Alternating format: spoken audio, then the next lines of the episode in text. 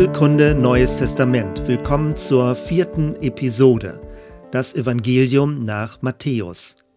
Damit beginnt das Neue Testament. In dieser Schrift finden wir viele wichtige Bibelstellen. Fünf der bekanntesten sind folgende. Erstens das Vaterunser Gebet. Es befindet sich in Kapitel 6 mitten in der Bergpredigt. Zweitens die Bergpredigt selbst. Sie reicht von Kapitel 5 bis Kapitel 7 und beginnt mit den Seligpreisungen. Drittens die sogenannte goldene Regel. Sie findet sich gegen Ende der Bergpredigt und besagt, alles nun, was euch die Leute tun sollen, das tut ihr ihnen auch. Viertens das Doppelgebot der Liebe in Kapitel 22. Liebe Gott und liebe deinen Nächsten. Und fünftens der große Missionsbefehl ganz am Ende in Kapitel 28. Bevor wir uns mit Aufbau und Verfasser beschäftigen, zunächst große Linien und Besonderheiten. Erstens Anschluss zum Alten Testament. Das Matthäusevangelium eröffnet mit einem Stammbaum, in der die Generationslinie von Jesus über David bis auf Abraham zurückgeführt wird. In dieser königlichen Linie gilt Jesus als der rechtmäßige Davidssohn und als die Erfüllung der uralten Verheißung. Immer wieder weist Matthäus darauf hin, was sich in Jesus erfüllt hat. Es werden Prophetien des ersten Bundes angeführt. Diese Nachweise haben das Ziel, Jesus als den im Alten Testament verheißenen Friedenskönig und Messias darzustellen. Zweitens Jesus der Lehrer. Das Matthäusevangelium ist kunstvoll aufgebaut. Viele Symbolzahlen wie die sieben oder die zwölf werden verwendet. Alttestamentliche Schlüsselbegriffe wie Gerechtigkeit sind besonders hervorgehoben.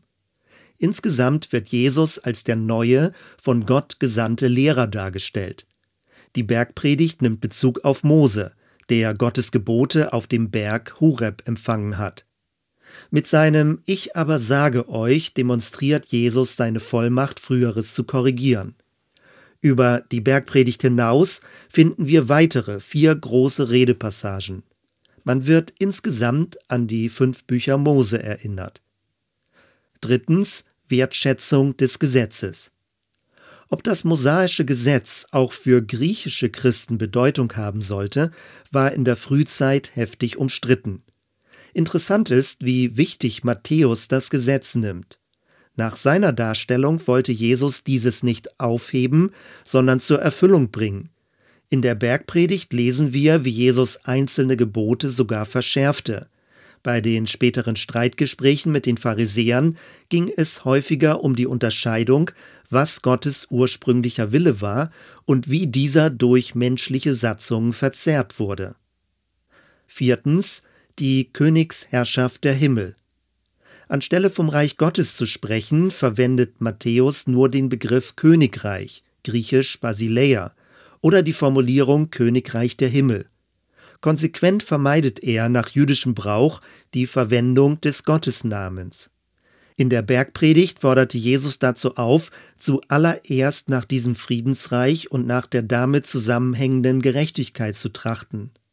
In Kapitel 13 erzählte Jesus mehrere Gleichnisse in Bezug auf dieses durch ihn anbrechende göttliche Königreich. Alle Zeichen und Wundertaten dienen dazu, ihn als endzeitlich königlichen Messias zu beglaubigen. Fünftens Konflikte mit den Pharisäern. Im Matthäusevangelium werden die Konflikte mit den Schriftgelehrten und Pharisäern besonders genau beschrieben. Jesus hebt die kultische Unterteilung von rein und unrein auf und verweist auf die ursprüngliche Bedeutung des Sabbats.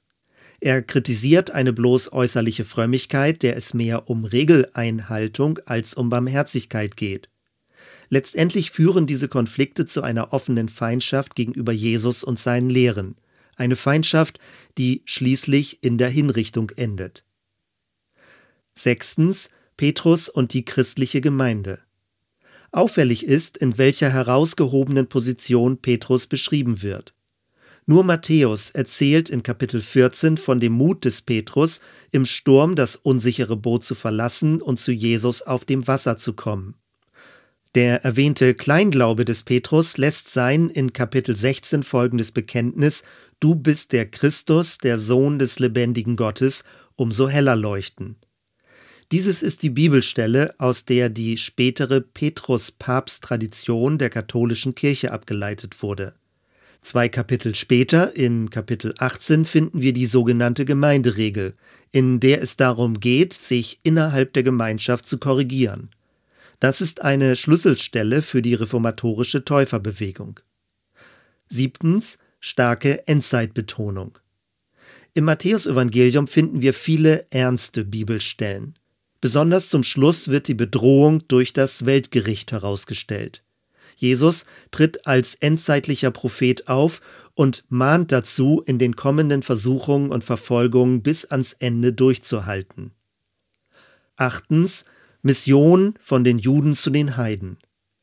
Auf den ersten Blick wird Jesus im Matthäusevangelium als ausschließlich zum Volk Israel gesandt dargestellt. Es ist ziemlich irritierend zu lesen, wie er Hilfegesuche aus nichtjüdischen Gegenden schroff ablehnt. Bei genauerem Hinsehen ergibt sich ein anderes Bild. Vermutlich versucht Matthäus in seiner Beschreibung den Spagat zwischen einem Messias für Israel und der Öffnung zu einer weltweitenden Sendung. Damit soll den judenchristlichen Gläubigen verständlich gemacht werden, dass Jesus zwar zunächst beim Haus Israel begann, dabei aber immer das Heil für die gesamte Welt vor Augen hatte. An dieser Stelle sei auf eine problematische Auslegungstradition hingewiesen. Wer die christliche Kirche mit ihren zwölf Aposteln und Petrus an der Spitze als das strahlend neue Israel überhöht, läuft Gefahr, das ursprüngliche Israel als vollständig veraltet abzuwerten. So eine Sicht hat noch bis ins 20. Jahrhundert hinein zu einer unangemessenen christlichen Überheblichkeit gegenüber dem jüdischen Volk beigetragen. Wenden wir uns jetzt dem Aufbau des Matthäusevangeliums zu. Es wird in 28 Kapitel unterteilt. Am ehesten kann man sich entlang der Redeblöcke orientieren. Jeder Block wird mit der Formulierung als Jesus diese Rede vollendet hatte, abgeschlossen. Kapitel 5 bis 7 die Bergpredigt. Dort die Stellen von der Feindesliebe und vom richtigen Schätze sammeln. Kapitel 10 die Aussendung der Jünger. Der Einflussbereich von Jesus weitet sich aus. Kapitel 13 die Gleichnisse über das Reich der Himmel, der Schatz im Acker und die kostbare Perle. Kapitel 18 die Rede an die Gemeinde mit den Hinweisen über das geduldige Vergeben. Kapitel 23 die Weherufe gegenüber den Pharisäern, Stichwort Otterngezücht. Und direkt im Anschluss Kapitel 24 und 25 die Reden über die Endzeit. Darin die Erzählung von den klugen und törichten Jungfrauen und vom Weltgericht. Wenn man die fünf Redeblöcke erst einmal im Gedächtnis hat, lassen sich andere Inhalte zuordnen. In den ersten vier Kapiteln wird das Auftreten Jesu vorbereitet. In eins und zwei die Geburtsgeschichte, wobei die Weisen aus dem Morgenland und die Flucht nach Ägypten nur bei Matthäus vorkommen. Kapitel 3 die Taufe Jesu, Kapitel 4 die Versuchung in der Wüste. Nach der Bergpredigt werden in Kapitel 8 und 9 Wundertaten als Beglaubigung der Jesuslehre beschrieben. Nach der Aussendung der Jünger beginnen in Kapitel 11 und 12 die Konflikte mit den Pharisäern. Es ist gewissermaßen Halbzeit. Ab jetzt beginnt die Schlusskonfrontation. Von nun an redet Jesus öffentlich vorrangig in Gleichnissen. Nur seinen engsten Jüngern erklärt er die Bedeutung. Petrus wird zu einer herausragenden Figur. Die christliche Gemeinschaft der Herausgerufenen kommt immer mehr in den Blick. Nach der Gemeinderede wendet sich Jesus in Kapitel 19 Richtung Jerusalem. In Kapitel 21 zieht er auf einem Esel in Jerusalem ein. Die Konfrontationen nehmen zu. Nach den Endzeitreden finden wir in Kapitel 26 und 27 die Passionsgeschichte also das letzte Abendmahl, den Verrat, den Prozess, die Folter und die Kreuzigung. in Kapitel 28 dann die Berichte von der Auferstehung und der Auftrag zur Weltmission. Mit diesem Grobüberblick gehen wir einen Schritt weiter in Richtung Theoriebildung. Erstens, an wen ist das Matthäusevangelium gerichtet? Weil es so viele Rückbezüge zu den jüdischen Schriften enthält, vermutet man einen judenchristlichen Hintergrund. Allerdings ist der Text in Griechisch geschrieben und der Zielhorizont die Weltmission. Möglicherweise dokumentiert das Matthäusevangelium aber gerade diesen Übergangsprozess, nämlich bei dem sich die christliche Gemeinde heraus aus dem Judentum hinein in die Heidenmission bewegt. Das würde auch die starken Abgrenzungen gegenüber dem pharisäischen Judentum erklären. Zweitens, wer hat das Matthäusevangelium verfasst? Innerhalb des Textes wird der Autor nicht genannt. In der altkirchlichen Tradition jedoch wurde das Evangelium Matthäus, dem Zöllner und Jünger von Jesus, zugeordnet. Die Kanonizität des Evangeliums und diese Verfasserschaft wurde von der alten Kirche nicht angezweifelt. Der Kirchenvater Papias von Hierapolis ging sogar davon aus, dass das Matthäusevangelium ursprünglich in einem hebräischen Dialekt, also möglicherweise in Aramäisch verfasst wurde. Allerdings gibt es bis heute keine Handschriftenfunde, die auf eine hebräische Urversion hinweisen würden. Die moderne Bibelforschung stellt dagegen in Frage, ob der Apostel Matthäus wirklich der Verfasser war. Möglicherweise wurde ihm das Evangelium erst nachträglich zugeschrieben. Fraglich ist aber, warum das Matthäusevangelium von der frühen Kirche breitflächig anerkannt wurde, falls es nicht apostolischen Ursprungs war. Drittens, die Datierung ist ähnlich kompliziert. Üblicherweise wird behauptet, das Matthäusevangelium wurde in der Zeit zwischen 80 und 110 nach Christus verfasst. Bei genauerem Hinsehen gründet sich diese Behauptung im Wesentlichen auf zwei Annahmen. A. Die Zerstörung des Tempels im Jahre 70 nach Christus wird vorausgesetzt und b. Jesus sprach zu einer bereits vorhandenen christlichen Gemeinde. Die kritischen Theorien besagen also, beides kann Jesus zu seinen Lebzeiten noch nicht gewusst haben. Es wurde ihm nachträglich in den Mund gelegt. Wenn zusätzlich angenommen wird, dass Matthäus entsprechend der Zwei-Quellen-Theorie das Material von Markus verwendet hat, kommt man auf eine früheste Abfassungszeit von circa 80 nach Christus. Alles ändert sich, wenn man davon ausgeht, dass Jesus tatsächlich bereits in den 30er Jahren prophetische Voraussagen getätigt hat. Dann müssten die Evangelien nicht erst nach 70 nach Christus datiert werden.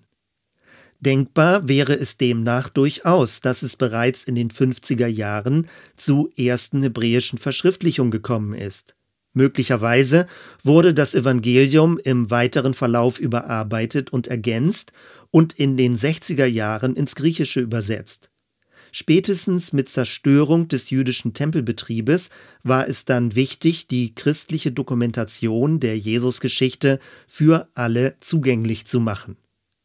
Bei allem muss man in Erinnerung behalten, wir haben es in beiden Fällen mit Theorien zu tun.